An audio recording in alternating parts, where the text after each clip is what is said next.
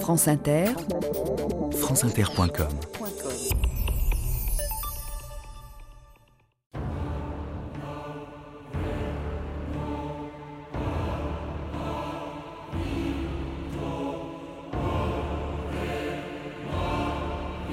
Les colonies sont faites pour être perdues. Henri de Monterland. «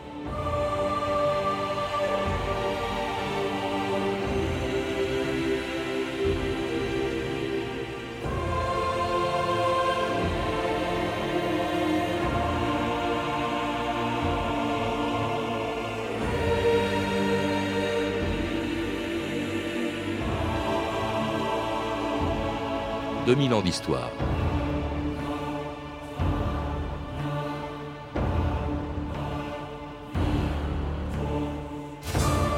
Il aura fallu deux guerres en Indochine et en Algérie et beaucoup de sang versé pour qu'entre 1945 et 1962, la France perde en 17 ans un immense empire colonial. Au moment où l'Angleterre était en train de renoncer aux siens et où s'engageait partout un mouvement de décolonisation encouragé par les grandes puissances de l'époque par l'ONU, la France avait tenté de garder son empire, convaincue, comme dans les années 30, qu'il était la condition de sa grandeur. C'était à l'époque où à l'exposition coloniale de 1931 et dans les actualités, les Français étaient fiers de leur colonie, en oubliant la misère, les injustices, les crimes et l'exploitation dont les peuples colonisés étaient les victimes. À l'heure où certaines revendications coloniales semblent vouloir s'affirmer, Pâté Journal croit nécessaire de présenter ce rapide inventaire de l'œuvre accomplie jusqu'à ce jour à l'abri de nos couleurs. Dans de nombreuses régions, autrefois désertiques, où des tribus hostiles les unes aux autres traînaient une existence misérable, les civilisateurs français ont apporté la paix, le travail, la prospérité, la joie. Les entreprises coloniales de la France furent des œuvres d'humanité. La France admet comme légitime et heureuse la diversité des civilisations qu'elle respecte. Tout Français est citoyen d'une France mondiale de 100 millions d'habitants. Par son importance et sa fécondité, le domaine français d'outre-mer est devenu un élément essentiel de la vie économique mondiale, une force active de la civilisation, un glorieux témoignage de la grandeur de la France. Bernard Rose, bonjour. Bonjour. Alors le ton de cette archive de 1937 peut surprendre aujourd'hui, mais vous le rappelez au début d'un livre, La fin des colonies françaises. Il est conforme au fond à ce que les Français éprouvaient quand on leur parlait de leur colonie. Si aujourd'hui ils n'aiment pas évoquer leur passé colonial, à l'époque ils étaient très fiers de leur empire, on vient de l'entendre. Ils en étaient très fiers, oui. Euh, L'extrait que nous venons d'entendre... Euh, euh, on donne quelques raisons, euh, un peu sans doute embellies, mais il faudrait aussi ajouter la, participation de plusieurs centaines de milliers de coloniaux, de soldats des colonies euh, à la, guerre, à la Première Guerre mondiale, à la victoire environ 300 000 soldats et 200 000 travailleurs dans les usines qui ont contribué à, la victoire française. Et à une époque où les, colonies ont fait preuve durant cette période difficile, euh, d'un loyalisme parfait à l'égard de la France. Mais ça, c'est pendant la Deuxième Guerre mondiale. Mais non, non, c'était pendant la première. Pendant la première, oui, déjà. Donc, cette, euh, à tout ce bienfait civilisateur que, que l'extrait évoque, de façon un peu emphatique, bien sûr, s'ajoute aussi cette, cette conviction que l'Empire a contribué à la victoire alliée et est un élément, donc, capital, presque organique de la, de la grandeur nationale.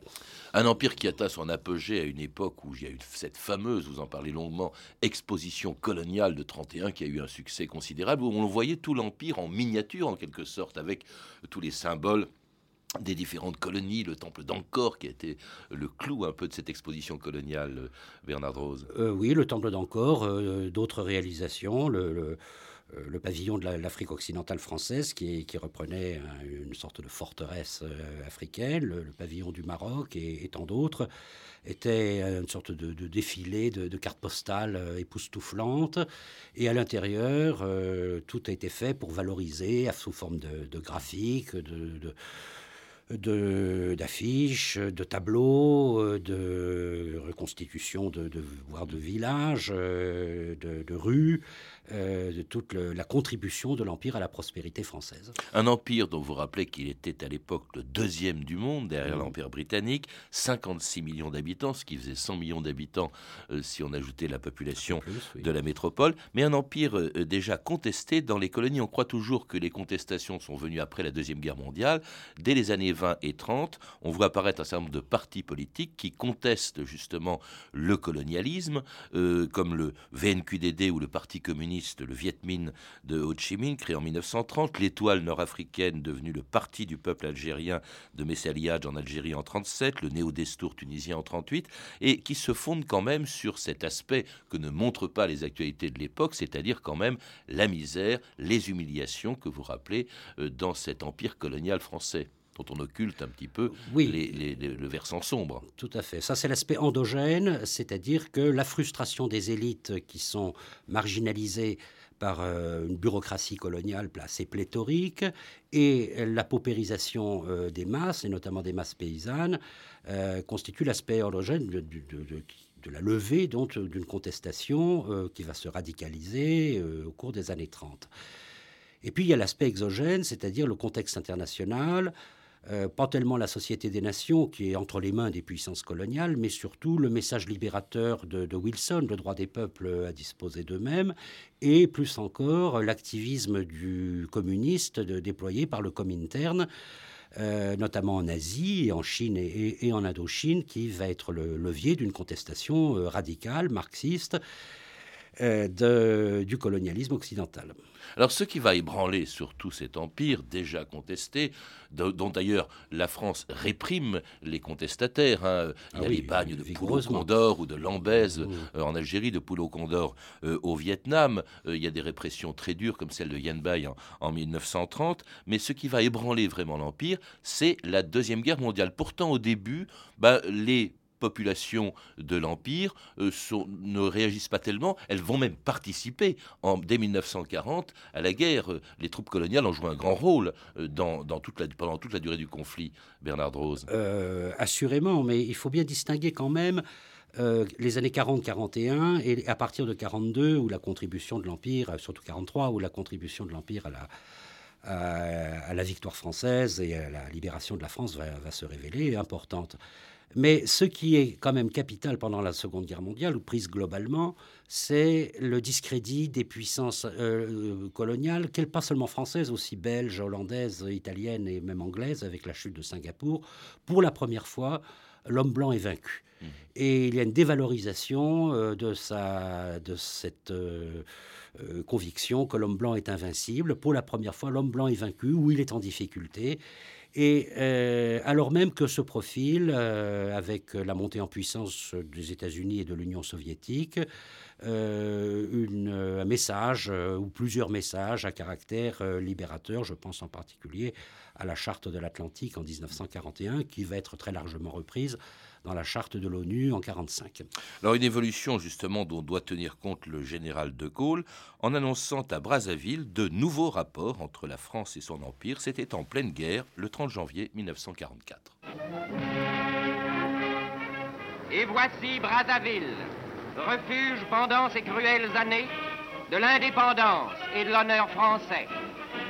Et enfin, pour cette raison, déclara le général de Gaulle, qu'ayant tiré du drame la leçon qu'il comporte, la France nouvelle a décidé, pour ce qui la concerne et pour ce qui concerne tous ceux qui dépendent d'elle, de choisir noblement, largement des chemins nouveaux, en même temps que pratiques, vers le destin. Parmi les puissances impériales, aucune ne sent la nécessité de s'inspirer plus profondément des leçons des événements pour engager sur les chemins des temps nouveaux les 60 millions d'hommes qui sont liés au sort de ces 42 millions d'enfants. Aucune puissance, dis-je, plus que la France elle-même. Et c'était donc le général de Gaulle à Brazzaville en 1944. De Gaulle qui ajoutait, euh, j'ai trouvé le texte intégral de cette déclaration de Brazzaville dans votre livre, Bernard Rose, et De Gaulle qui ajoutait Dans tous les territoires où des hommes vivent sous notre drapeau, il n'y aurait aucun progrès qui soit un progrès si les hommes sur leur terre natale ne pouvaient s'élever un peu peu à peu, pardon, jusqu'au niveau où ils seront capables de participer chez eux à la gestion de leurs propres affaires.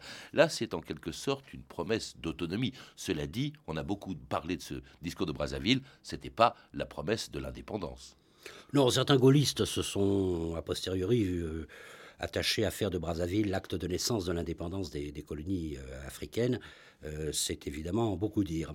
mais c'est un discours fondateur dans la mesure où euh, il annonce d'importantes réformes qui vont dans le sens de l'autonomie et même d'un certain fédéralisme auquel de, Gaulle restera toujours attaché et d'une élévation physique, sociale et intellectuelle de la masse décolonisée.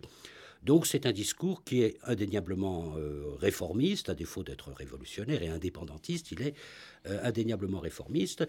Et ce faisant, il s'est heurté à, des réactions très négatives de la part des milieux, des milieux colonialistes mmh. euh, sur place et en métropole. Parce qu'il est suivi quand même d'un certain nombre de mesures concrètes. Euh, d'abord, l'Empire devient, change de nom, il devient l'Union française. Mmh. on supprime le code de l'indigénat et le travail forcé. On provoque, on, va, on prévoit de provoquer l'élection d'assemblée locale. Euh, on départementalise également les quatre plus anciennes colonies françaises que sont la Guadeloupe, la Martinique, la Guyane et, la Réunion. Euh, mais, euh, et, on et on accepte en 1945 l'indépendance du Liban et de la Syrie. Vous le rappelez, on l'oublie toujours, ce sont les premières colonies, en fait c'était des mandats, hein, comme on les appelait. C'était des mandats, oui. Mais les premières colonies à avoir acquis et accédé à leur indépendance. Pas facilement d'ailleurs. Pas facilement, c'était des mandats. Et la, la notion juridique de mandat qui avait été inventée en 1910 prévoyait que c'était qu'il s'agissait de territoires qui, tôt ou tard, et dans un délai plutôt bref, accéderaient à l'indépendance. Donc il n'y avait rien d'anormal à ce que cela se fasse euh, au lendemain de la guerre. Et c'est d'ailleurs, assez, il faut le reconnaître, assez passé euh, assez inaperçu. Euh, à l'énumération des, réformes d'après-guerre, j'ajouterais la reconnaissance de la citoyenneté à tous les ressortissants de l'outre-mer français, donc de l'Union française, euh, qui n'est pas vraiment une citoyenneté française assortie du droit de vote, donc comme tout citoyen de métropole, mais qui est quand même la reconnaissance de, droits.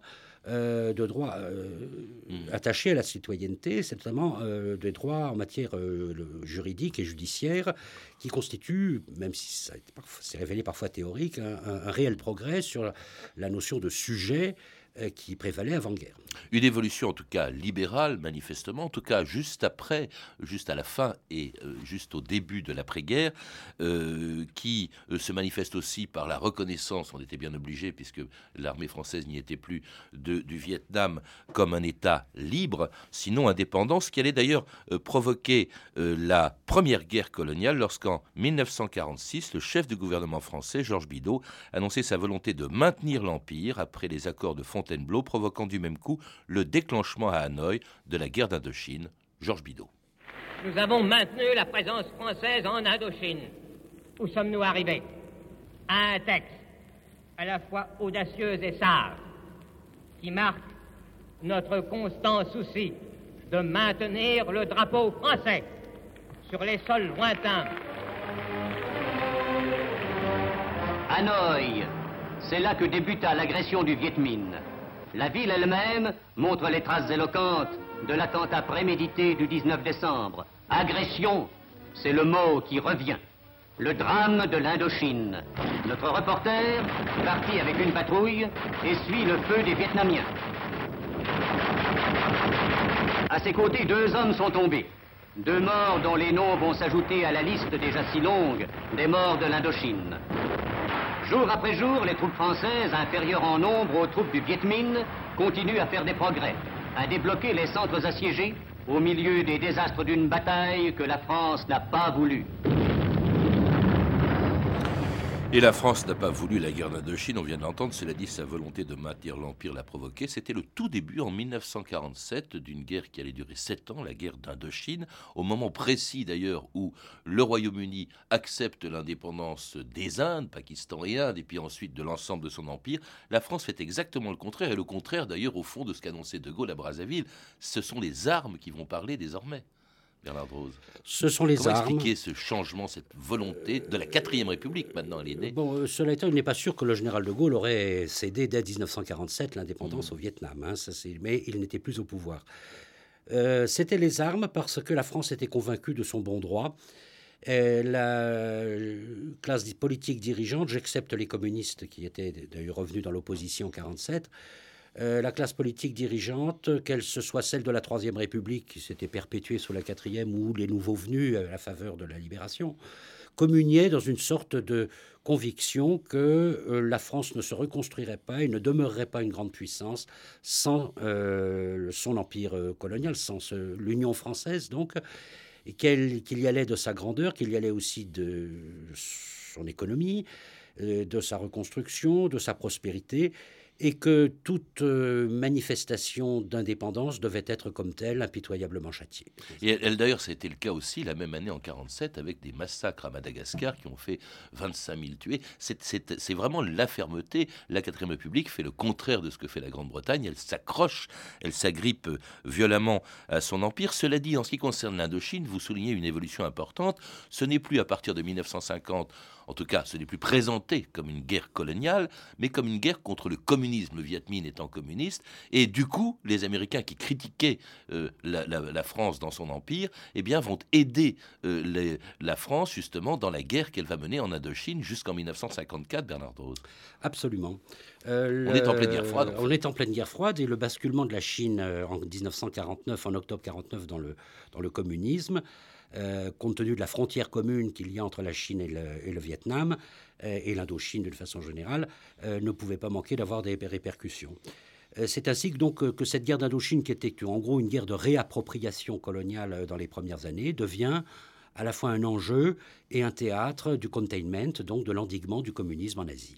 Oui, alors avec, vous le dites, puisque c'est la guerre froide du RSS, la Chine qui aide euh, le, euh, Surtout le, la Chine. le Viet Minh, ce qui va d'ailleurs permettre euh, la victoire du Viet Minh à Dien Bien Phu. Alors là, évidemment, c'est le choc hein, considérable, cette bataille de, de Dien Bien Phu, et, et qui va conduire aux accords de Genève. Cela dit, les accords de Genève qui prévoient justement par, les- par lesquels la France perd tout son empire en Indochine, accords de Genève qui précèdent, on l'oublie souvent, d'à peine trois mois le déclenchement de la guerre d'Algérie. Il y a un lien forcément entre les deux, Bernard Drose. Oui, oui, le retentissement de Dien Bien Phu en France, où il a été le principal épisode vraiment médiatisé de la guerre d'Indochine, euh, mais bien davantage à l'échelle euh, mondiale, on peut dire planétaire, mais surtout dans l'empire euh, colonial français, les- le, le retentissement de Dien Bien Phu est considérable.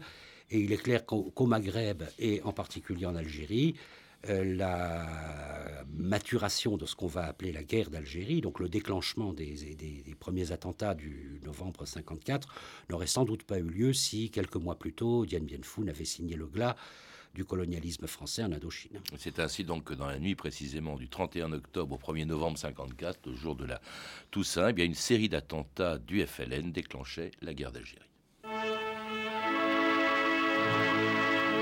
L'Algérie a fait des obsèques solennelles aux victimes de la vague d'attentats qui, dans la nuit du 1er novembre, a déferlé sur divers points du territoire. Au cours d'une trentaine d'attaques, sept personnes avaient trouvé la mort. À bord d'un hélicoptère, l'envoyé du ministre de l'Intérieur survolait la région de l'Orès, principal foyer de l'agitation. Dans ce vaste trapèze, où les djebels stériles alternent avec les vallées riantes, près de 3000 fellagas tentent aujourd'hui de tenir en échec les forces de police. Pendant la nuit du 31 octobre au 1er novembre, on a tué, incendié, provoqué l'émeute et le désordre. Crimes odieux contre d'innocentes victimes, crimes absurdes et qui seront châtiés car celui qui emploie de tels moyens doit savoir qu'il sera frappé à son tour. L'Algérie, c'est la France, et la France ne reconnaîtra pas chez elle d'autre autorité que la sienne. Alors vous avez reconnu, vous le connaissez bien Bernard Rose, et beaucoup de gens ont reconnu sans doute la voix de François Mitterrand. À l'époque, ministre de l'Intérieur, l'Algérie c'est la France. Comme en Indochine, il n'est pas question de considérer euh, euh, ce qui s'est passé dans le 1er novembre comme le début d'une guerre. C'est un crime qui s'est produit. C'est vrai qu'au début, on l'oublie peut-être un peu aujourd'hui, mais au tout début de la guerre d'Algérie, il n'y avait pas grand monde pour s'y opposer. Non, l'affirmation, que ce soit de, Pierre Mendès France, qui était président du Conseil, ou de son ministre de l'Intérieur, François Mitterrand, euh, selon laquelle l'Algérie était, était, la France, euh, d'abord euh, répondait à certaines, à certaines légitimités historiques, un certain fondement historique. L'Algérie était départementalisée, depuis 1848 en trois départements. Les lois de la République y étaient en principe applicables. Et cette affirmation ne choquait pas grand monde, en dehors de quelques milieux intellectuels et dans une certaine mesure, mais dans une mesure très très relative, du Parti communiste, qui mettait quand même depuis quelques années l'accent sur le, fait national algérien mais n'envisageait pas pour autant une indépendance immédiate. Si ça choque pas grand monde, c'est peut-être parce que au début, euh, comme pour la, la guerre euh, d'Indochine, euh, les Français se sentent pas très concernés, mais ça va venir très vite avec l'envoi du contingent, c'est-à-dire que toutes les familles françaises vont se retrouver de métropole, vont se retrouver mêlées à cette guerre. Cette guerre d'ailleurs qui a un effet sur l'empire colonial aussi, c'est que ne pouvant la mener partout dans son empire, euh, eh bien, la France va accepter en 56, deux ans après le déclenchement de la guerre d'Algérie, l'indépendance de la Tunisie et du Maroc. Tout à fait. Euh, il y a eu les pressions de l'ONU. Hein. La, question la question marocaine et la question tunisienne revenaient depuis 1952 à l'ONU, où la France était quand même en position défensive. Mais il est clair que si la France, en 56, s'engage massivement en Algérie, elle, était forcée, elle est forcée de, se délester un peu à la va-vite donc de, ces deux protectorats. Euh, ne pouvant mener trois guerres euh, de front. Et la guerre d'Algérie, euh, on, finit par s'y enliser. L'opinion publique y est de plus en plus hostile. L'opinion internationale aussi. Vous vous rappelez que les États-Unis, notamment l'URSS aussi bien sûr, condamnent l'action de la France en Algérie qui provoque d'ailleurs la chute de la quatrième République et l'arrivée au pouvoir du général de Gaulle, et avec lui une nouvelle politique non seulement en Algérie, mais une nouvelle conception d'un empire que De Gaulle est euh, disposé, finalement, auquel De Gaulle est disposé à renoncer, Bernard Rose, à partir de 58 euh, Disposé à renoncer, c'est peut-être euh, l'affirmer bien vite. Bah, il, promet, l'autodétermination dès 1959, dès 1959 L'autodétermination n'est pas forcément la fin d'une présence française. Euh, en Algérie. Il, au départ, l'idée de De Gaulle en 58 est certainement, parce que tout cela est assez discuté, l'idée d'une vaste communauté. Il faut bien noter le changement de nom, passe de l'Union française à une communauté tout court, ce qui n'est pas française, une communauté. Ça rappelle Commonwealth Qui rappelle un peu le Commonwealth britannique, qui sera un peu une, comme un Commonwealth à la française, fondé donc sur une adhésion volontaire, où, où l'indépendance serait possible, ne serait pas impossible de la gagner un jour, mais le général de Gaulle, au moins en 58-59, ses préférences vont à une sorte de vaste association entre les peuples euh, fondée sur euh, l'intérêt, l'intérêt commun. De la métropole et de ses possessions. En même temps, quand même, euh, il propose la paix des braves, il propose l'autodétermination, et il finit, tout ça finit avec l'aggravation du, climat, avec, euh, en France notamment, avec euh, la persistance des combats, et qui finit par vraiment dramatiser la guerre et aboutit aux accords d'Évian signés en 1962. Cela dit, entre-temps, eh bien, la France avait accepté l'indépendance du reste de l'Empire français en Afrique, où presque toutes les colonies accédaient à l'indépendance la même année, lorsqu'en 1960, les présidents africains, les nouveaux présidents africains, proclamaient l'indépendance de leur pays. Camerounais, Camerounaises, le Cameroun est libre et indépendant. Je proclame solennellement l'indépendance du Niger. Mes chers compatriotes voltaïques, je proclame solennellement l'indépendance de la République de Haute-Volta. En vertu du droit inaliénable qu'a tout peuple de disposer de lui-même, je proclame solennellement l'indépendance de la Côte d'Ivoire. Très bien, proclame solennellement que le Tchad est indépendant et souverain. Je proclame solennellement l'indépendance de la République gabonaise.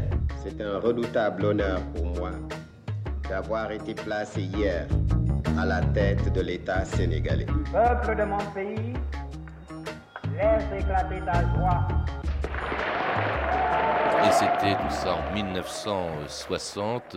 La Guinée avait déjà accédé à l'indépendance parce qu'elle avait refusé la communauté en, 1958, mais l'indépendance de tous ces pays d'Afrique, on, pense toujours, quand on pense à la décolonisation, euh, à, au drame qu'ont été les guerres d'Algérie et d'Indochine, on oublie que là, les choses se sont faites pacifiquement, un peu comme dans l'Empire britannique. Comment expliquer cette différence de traitement, si je puis dire, de l'Empire colonial, Bernard Rose, entre euh, l'Afrique noire et euh, l'Algérie ou l'Indochine? Euh, pour l'Afrique noire, il y a quand même un exemple de révolte armée, c'est au Cameroun. Hein. Euh, c'est au Cameroun à partir de 1955. Mais bon, il était assez mal connu et il n'a pas empêché une évolution dans l'ensemble, dans l'ensemble pacifique. Je crois que le mérite en revient au, à la quatrième République qui, avec l'Assemblée de l'Union française, euh, dès 1946, a formé une classe politique africaine de qualité euh, qui a pris avec notamment avec la loi cadre de fer en 1956 à la gestion, s'est euh, initié donc à la gestion des affaires euh, intérieures. Et puis à partir de 1958 avec la communauté, à la, à la sorte de cogestion des affaires communes à la communauté. Il y a eu un apprentissage dont la France peut être assez fière, qui a dégagé une classe politique africaine assez responsable et, et mûre, même s'il faut bien le reconnaître que euh, cet effort euh, n'a pas forcément une postérité à très long terme. Peut-être aussi parce que la population européenne coloniale était moins nombreuse, beaucoup moins nombreuse qu'en Algérie. Le vrai problème, c'était évidemment le million de pieds noirs qui mmh. ont dû partir de manière dramatique euh, de, euh, de l'Algérie et qui ont pesé évidemment sur le, le, tentative de maintenir la France en, en Algérie. C'est peut-être aussi ce qui a rendu cette indépendance moins dramatique qu'en Algérie. Alors, dramatique au point d'ailleurs que, euh, au fond, les traces, vous le rappelez, de, de de, cette décolonisation bah, sont restés très, très longtemps. Hein. la page n'est pas tournée. Il reste, vous le rappelez aussi, quand même 2 millions euh, d'habitants dans les dom-toms. Tout n'a pas été décolonisé, même si on ne peut pas appeler colonisation ce qui s'y passe. Mais les, vraiment, les traces sont, sont, sont restées très vives encore aujourd'hui. Les cicatrices ne sont pas fermées aujourd'hui, Bernard Rose. C'est clair. Et la colonisation et la décolonisation continuent d'interpeller la, la République, euh, d'interpeller la classe politique, d'interpeller chacun d'entre nous. Mmh. Euh, c'est lié à des rejeux de mémoire euh, qui affectent certaines parties prenantes à cette décolonisation. Je pense aux, rapatriés, je pense aux harkis, je pense aux, anciens appelés. c'est lié aussi indéniablement à l'immigration économique qui, qu'a connue la France depuis plusieurs décennies et qui, contribue à certaines tensions identitaires qui se greffent parfois sur un passé colonial euh, douloureux. Et puis il y a aussi les polémiques suscitées par une loi qui d'ailleurs a été abrogée du 23 février 2005 hein, à propos de cette phrase Les programmes scolaires reconnaissent le rôle positif de la présence française outre-mer. Il, y, a une citation qu'on a entendue au début Les colonies sont faites pour être perdues, disait Henri de Monterland. Est-ce que c'était inéluctable? Je pense que la décolonisation était absolument inéluctable. Elle aurait pu mieux se passer. Ce qui n'était pas forcément inéluctable, c'était les guerres coloniales. Elles auraient pu être évitées, euh, surtout celle d'Indochine, à mon avis. Euh, mais la colonisation était inéluctable. Je pense que euh, et d'ailleurs, les, grands esprits qui avaient pensé le colonialisme au XIXe siècle, comme euh, Anatole Leroy-Beaulieu, par exemple, l'avait laissé, laissé entendre. Merci Bernard Drose. Pour en savoir plus, je recommande la lecture de votre livre, La fin des colonies françaises, qui vient de paraître chez Gallimard dans la collection Découverte. Vous êtes également l'auteur d'une histoire de la décolonisation au XXe siècle, publiée au Seuil. Vous avez pu entendre des archives extraites du CD Afrique, une histoire sonore, coédité par RFI, Lina et Frémo et Associés, ainsi qu'une archive pâtée de 1954, issue du journal de votre année, disponible en DVD aux éditions Montparnasse. Vous pouvez retrouver ces références par téléphone au 32 30, 34 centimes la minute ou sur le site franceinter.com. C'était 2000 ans d'histoire, la technique Yann Bouillot et Dofar Guéry, documentation et archivina, Emmanuel Fournier, Clarisse Le Gardien et Franck Olivard, une réalisation de Anne Kobilac.